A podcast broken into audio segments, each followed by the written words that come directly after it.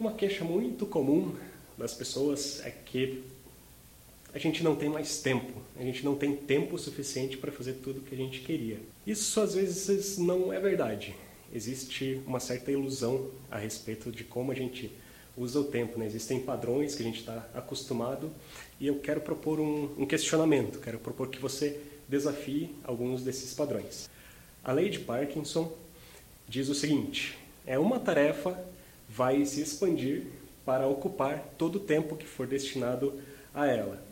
Se a gente pensar, por exemplo, num trabalho de faculdade que o professor delimita lá um tempo de seis meses para desenvolver e entregar, ele vai levar sempre seis meses para ser desenvolvido e entregue. Nem sempre precisa de todo esse tempo. Ele poderia ter feito, ter sido feito, talvez na metade do tempo. Mas a gente acaba usando todo o tempo disponível. Né? As tarefas se expandem para ocupar o tempo que nós destinamos a elas. Isso às vezes acontece na nossa rotina. Por exemplo, a gente tem um acordo que a gente vai ficar no espaço de trabalho por oito horas todos os dias. Nem sempre são necessárias oito horas para fazer as tarefas de um dia, mas a gente tem esse acordo e acaba se acostumando com isso.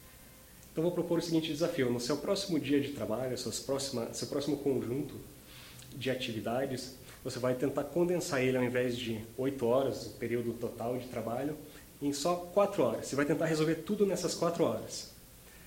É claro que depois, né, se não der tempo, você continua. Né? Então, o próximo desafio, no dia seguinte, você vai pegar todas as suas coisas e vai tentar resolver tudo em duas horas. Qual que é o efeito disso? É, você vai priorizar as coisas melhor, você vai fazer só o que realmente importa, porque você tem pouco tempo, e segundo, que você vai se concentrar completamente nas tarefas até finalizar cada uma delas.